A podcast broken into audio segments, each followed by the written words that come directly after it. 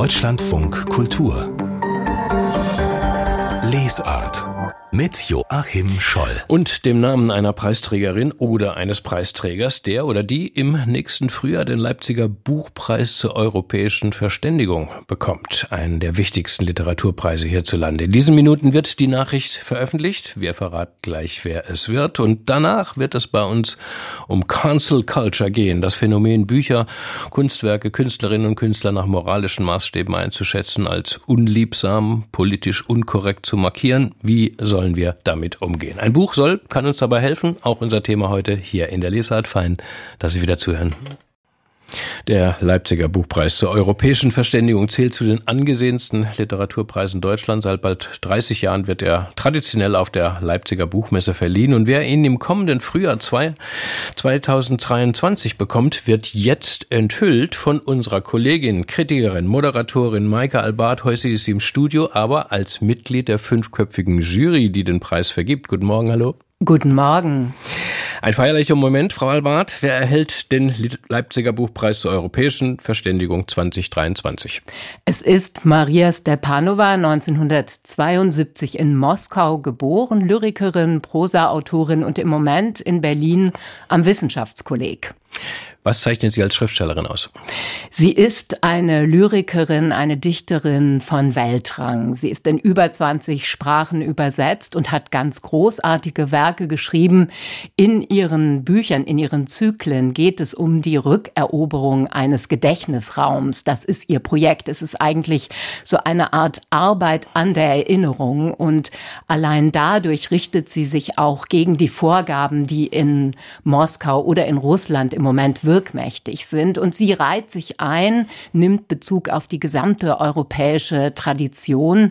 Also ist eine Dichterin, die zurückkommt auf den Kern der Sprache, auf dieses Uneindeutige und darauf, dass die Lyrik vielleicht eben diesen Hallraum entwickeln kann, etwas auszusagen über diese Verwerfungen des 20. und jetzt auch des 21. Jahrhunderts.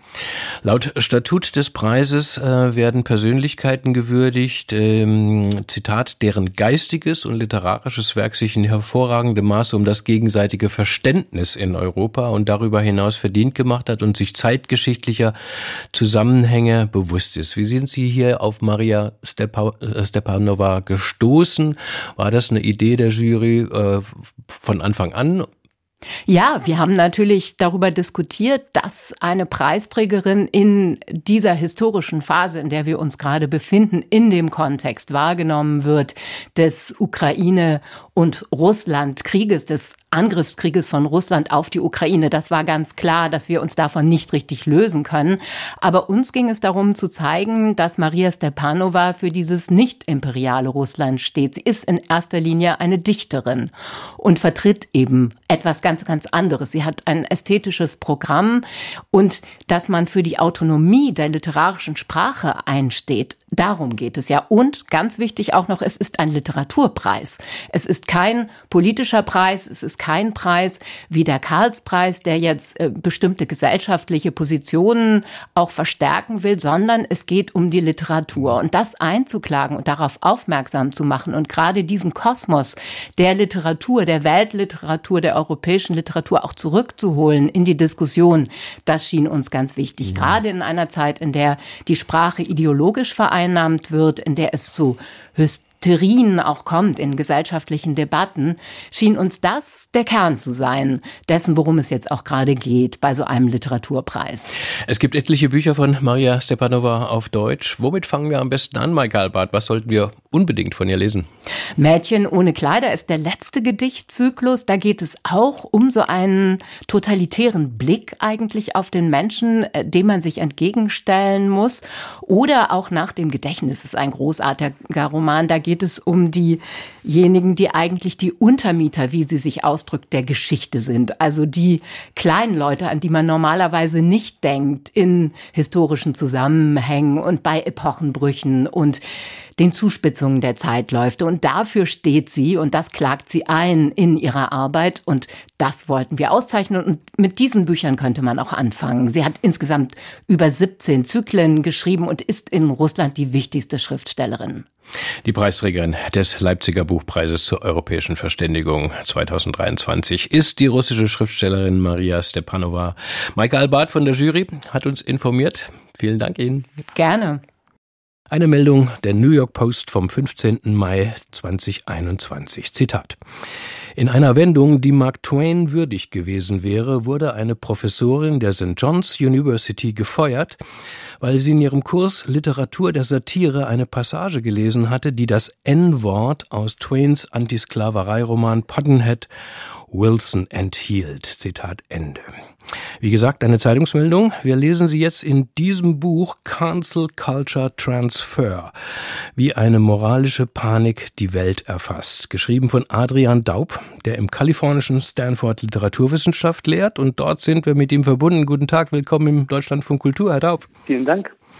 Was ich jetzt gemacht habe, dieses Zitat, diesen Fall von Cancel Culture vorzulesen, ist nach Ihrer Analyse schon ein Kern des Problems, sogar der erste Fehler. Warum, Herr Daub? Naja, weil wir eben nichts wissen weiter über diese Anekdote und sie natürlich, sagen wir mal, für die New York Post oder in New York vielleicht relevant ist, aber doch für einen Zeitungsleser oder einen Radiohörer im fernen Deutschland eher nicht. Dadurch, dass wir sie betonen, scheint ihr etwas sehr, sehr Kleines vorgefallen zu sein. Ein Gespräch in einem Seminarraum oder bei einer Vorlesung an einer Universität wird sozusagen entgrenzt, weil wir eben annehmen, das müssen unsere Leser wissen, das müssen unsere Zuhörer wissen, weil es eben dieses Problem der Cancel Culture gibt.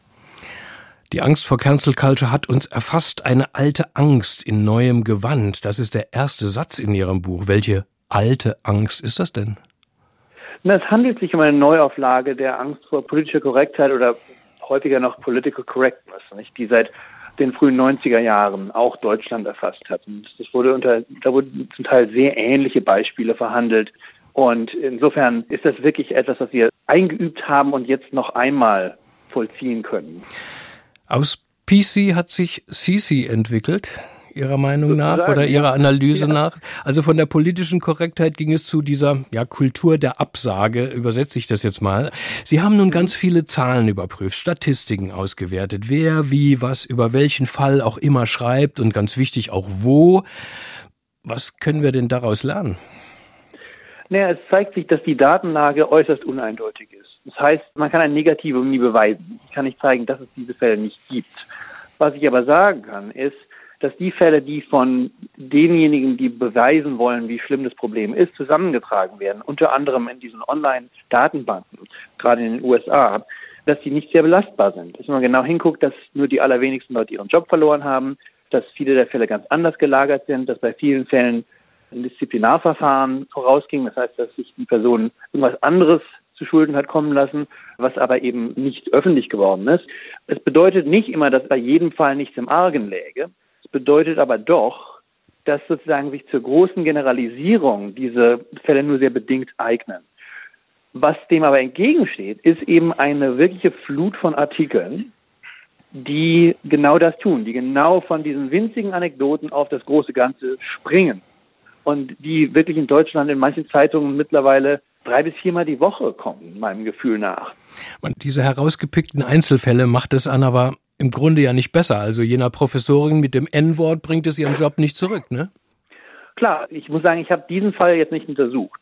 Aber äh, und es gibt tatsächlich Fälle, wo ich sagen würde, da hat sich die Unileitung falsch verhalten und da hätten sich die Studenten was schämen sollen. Aber bei der großen Mehrzahl dieser Fälle ist das nicht so. Des Weiteren muss man sagen, in welchem Größenmaß, in welcher Dimension sich ein Problem bewegt, ist natürlich doch wichtig dafür, wie wir uns unterhalten über etwas, nicht? Etwas, das ein paar Mal im Jahr vorkommt, mag interessant sein, es ist aber nicht irgendwie wichtig für den Diskurs, das gesellschaftliche Klima und so weiter. Das heißt, wir können natürlich sagen, da und da ist etwas falsch gelaufen. Die Frage ist aber ja bei der Cancel Culture ein weiteres, nämlich ist das ein Indiz dafür, wie sich die Gesellschaft entwickelt, wie die in Anführungsstrichen Woken mit der Meinungsfreiheit umspringen und so weiter und so weiter. Damit ist schon sehr viel mehr gesagt als naja, diese Professorin hätte vielleicht nicht passieren sollen, was hier passiert ist. Kommen wir mal, Herr Daub, zu anderen Einzelfällen. Es gibt ja die linke Kritik an Cancel Culture. Da geht es meistens um Wokeness. Sie haben vorhin auch den Begriff schon genannt, also um Sprache.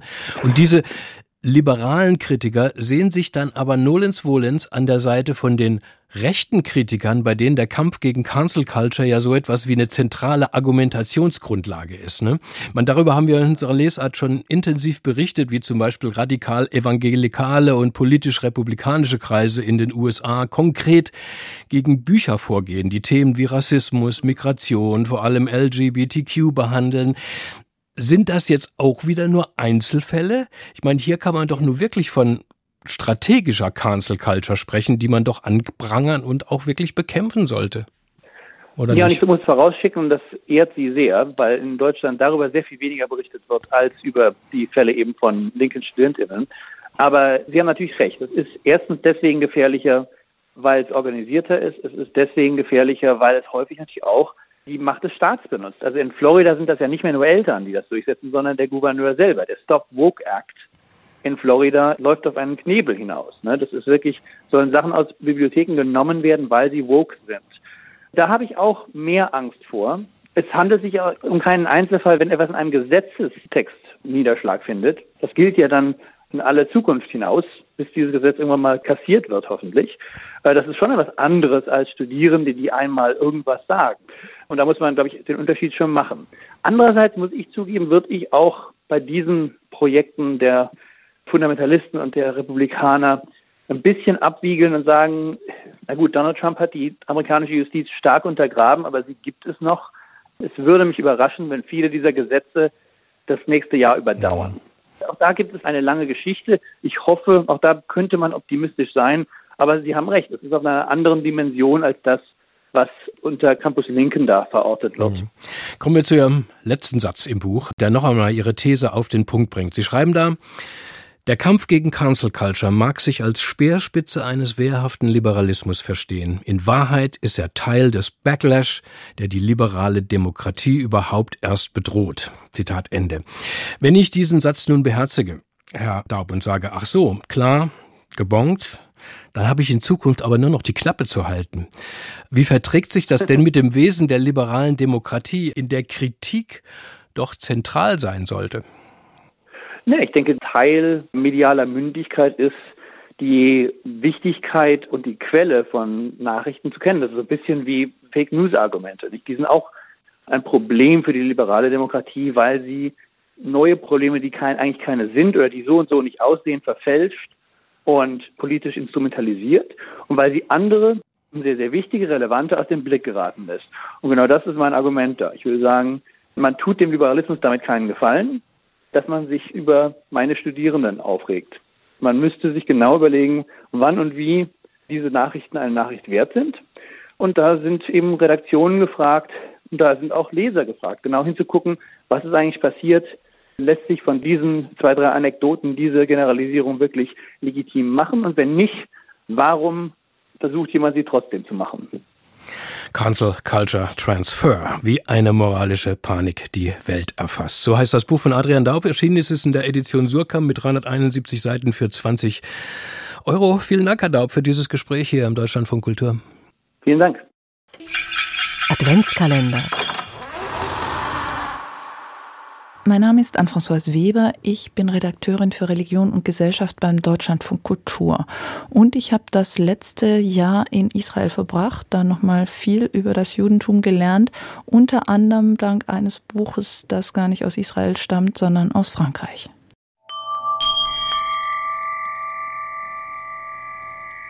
Die französische Rabbinerin Delphine Orvilleur erzählt in ihrem Buch mit den toten Leben von den vielen Bestattungen und Trauerbegleitungen, die ihr Job so mit sich bringt.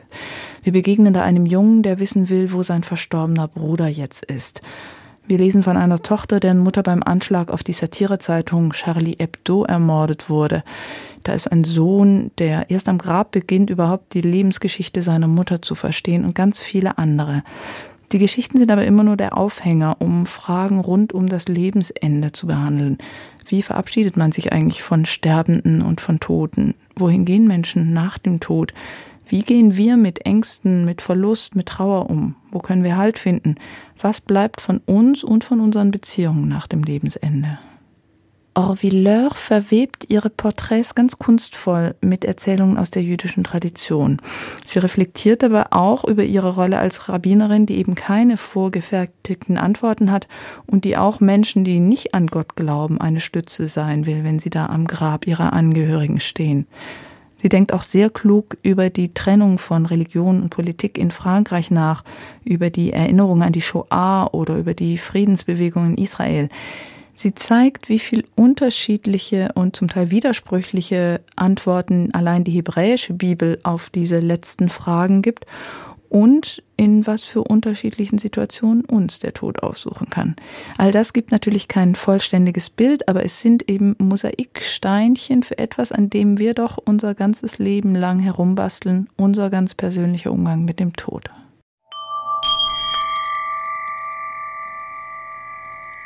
Das Buch ist für meine Freundin Elise. Sie hat im vergangenen Jahr ihren Vater verloren und sie hat mir danach geschrieben, es sei seltsam, aber sie fühle sich umgeben von ihm und von anderen ihren nahen Menschen, die sie in den letzten Jahren verloren hat.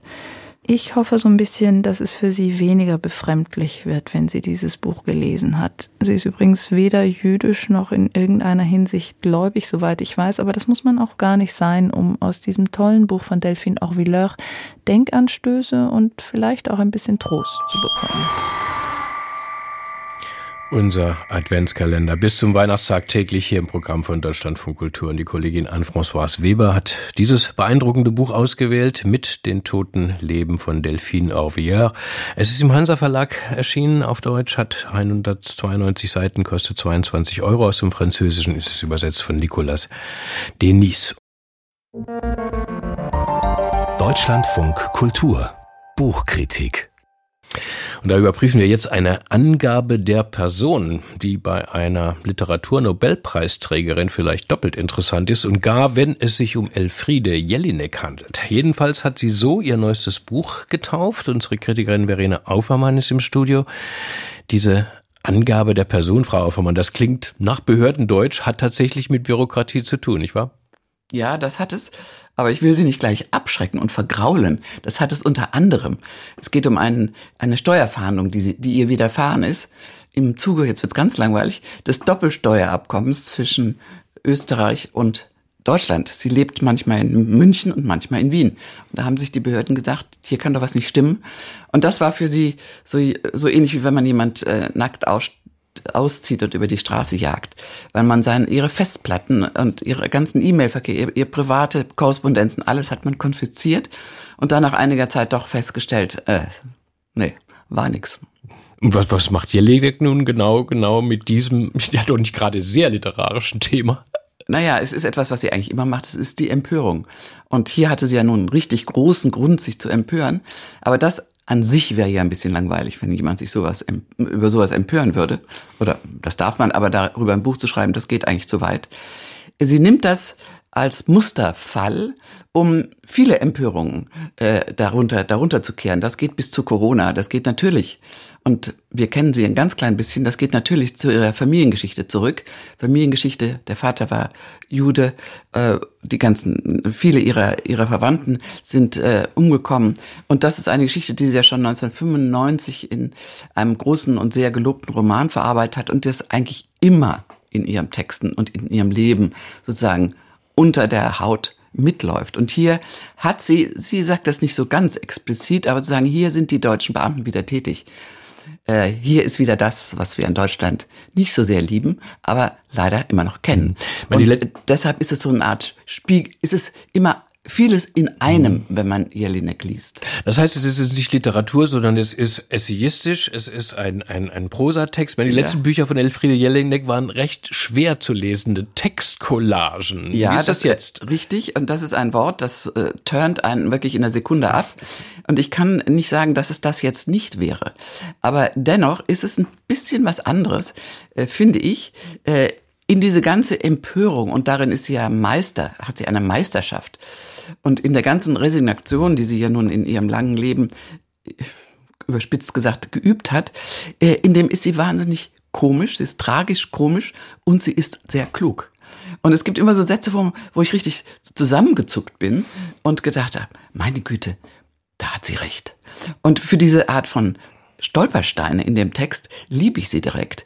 Äh, man kann mit diesem, mit diesem, mit diesem Fließtext unglaublich viel anfangen, äh, wenn man ihn liest wie ein, wie ein Spuren, wie, wie ein Spurenelement. Man stoppt, man liest, man schreibt sich was raus und denkt, großartig. Also ist es auch wirklich, manchmal sind es auch Karlauer, aber Karlauer können wunderbar sein.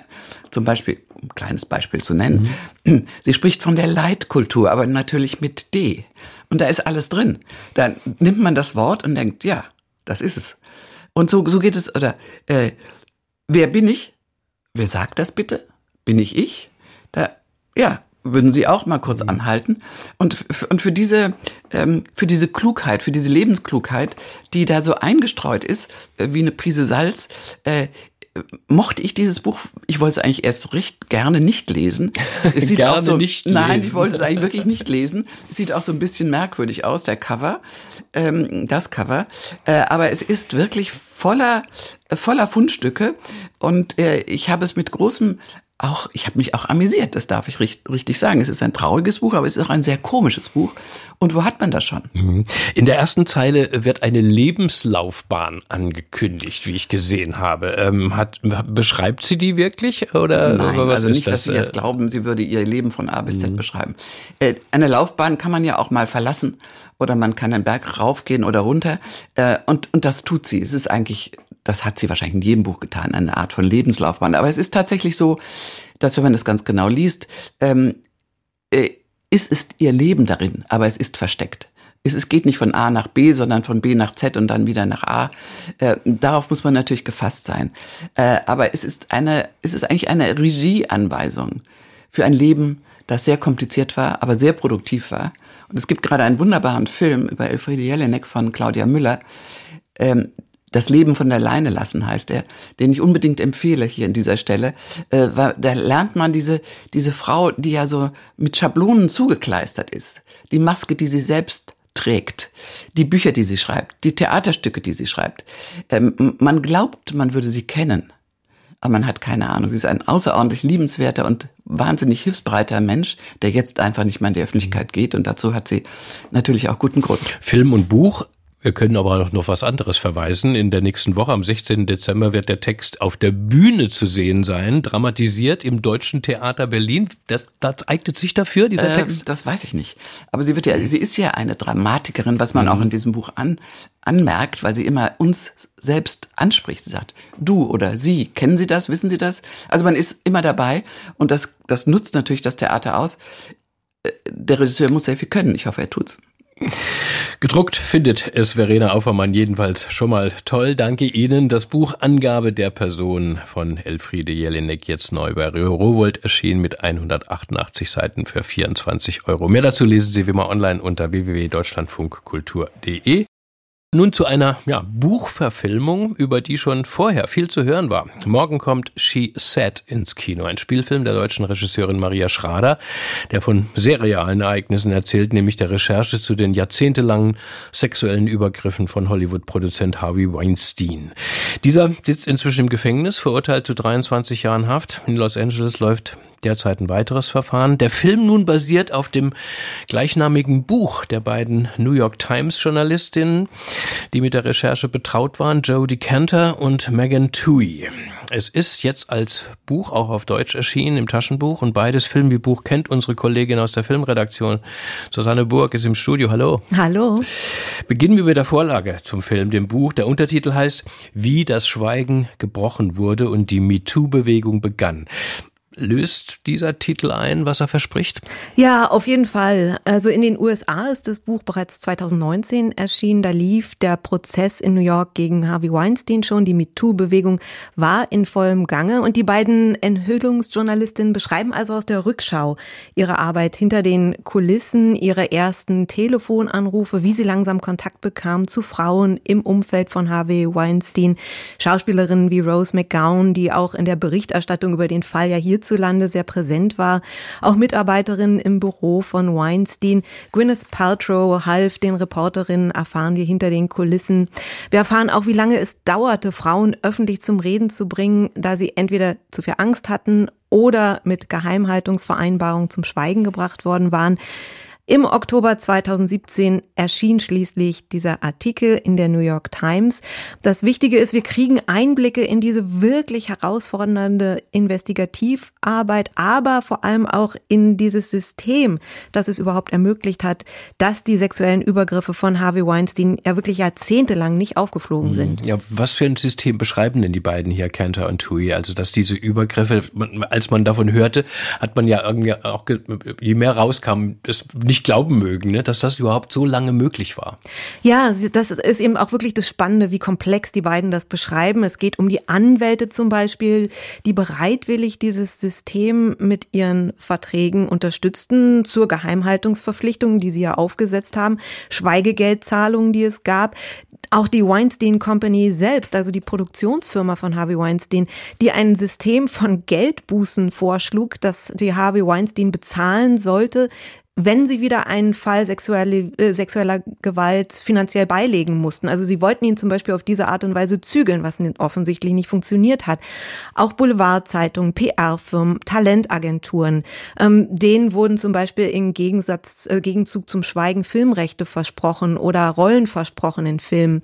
All das fand ganz massiv statt in der erfolgreichen Zeit von Weinstein Mitte, Ende der 90er Jahre, auch Anfang der 2000er noch, als er Filme produziert hat, wie der englische Patient oder Shakespeare in Love. Und dann dauerte es ja immer noch viele Jahre, bis sein Stern nämlich nicht mehr ganz so hoch stand. Dann begann das System langsam zu bröckeln. Also das erzählt das Buch ganz brillant, ähm, fast wie ein Thriller, also aus diesem Inneren dieser Machtstrukturen. Und nun also der Film. Ist er auch ein Thriller? Wie setzt er dieses ja doch 400-seitige Buch um? Ja, also das Buch schlägt so einen großen Bogen ähm, bezieht auch Donald Trump ein mit seinem Pussygate 2016, die Vorwürfe gegen Brett Kavanaugh, den Richter inzwischen am obersten Gerichtshof. Der Film hingegen konzentriert sich wirklich ganz auf diesen Fall Harvey Weinstein.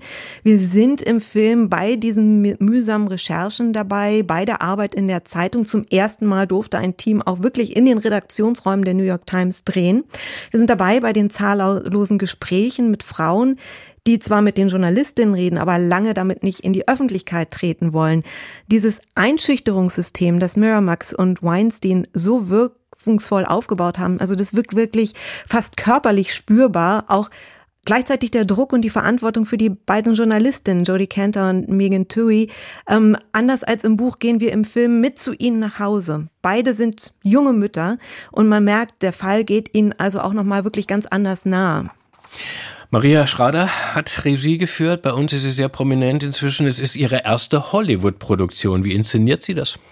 Sehr leise, sehr sensibel, ohne Effekthascherei, ganz konzentriert wirklich auf diesen Prozess der Recherche. Der Film stellt zum Beispiel die Frauen, die Opfer wurden von Weinstein, nie bloß, tappt in die Falle, äh, auch nie in die Falle, voyeuristisch zu werden und Szenen nachzustellen. Das war auch eine ganz bewusste Entscheidung, hat uns die Regisseurin Maria Schrader im Interview erzählt das wirkliche Abbild von Vergewaltigung, von Übergriff, von Trauma, das kam hier überhaupt nicht in Frage für uns. Ich möchte keine weitere Vergewaltigungsszene in die Welt inszenieren. Davon gibt es genug. Ich glaube auch nicht, dass der Eindruck von brutalen Bildern notwendig ist, um ein Ausmaß von Verbrechen zu verdeutlichen. Ja, also die Bilder entstehen wirklich im Kopf des Zuschauers, der Zuschauerin über diese Erzählung der Zeugin. Und auch die emotionale Dringlichkeit entsteht und vermittelt sich auf diese Weise sehr eindrücklich. She said, nun als Film und Buch, Susanne, soll, muss man sich beides ansehen oder erst das Buch und dann den Film oder umgekehrt? In dem Fall würde ich fast sagen, jede Reihenfolge ist in Ordnung. Ähm, Film und Buch nutzen jeweils die Vorzüge des Mediums. Ähm, das Buch mit der Schreibweise der beiden Journalistinnen ist einfach unglaublich gut geschrieben und auch diese Informationsdichte, der Film wirklich wegen dieser emotionalen Unmittelbarkeit. Dankeschön, Susanne Burg, über den Film She Said, der ab morgen in unseren Kinos läuft. Und das Buch. She Said, wie das Buch Schweigen gebrochen wurde und das MeToo, die MeToo-Bewegung begann, im Tropenverlag als Taschenbuch jetzt auf Deutsch erschienen, 448 Seiten kosten 12 Euro.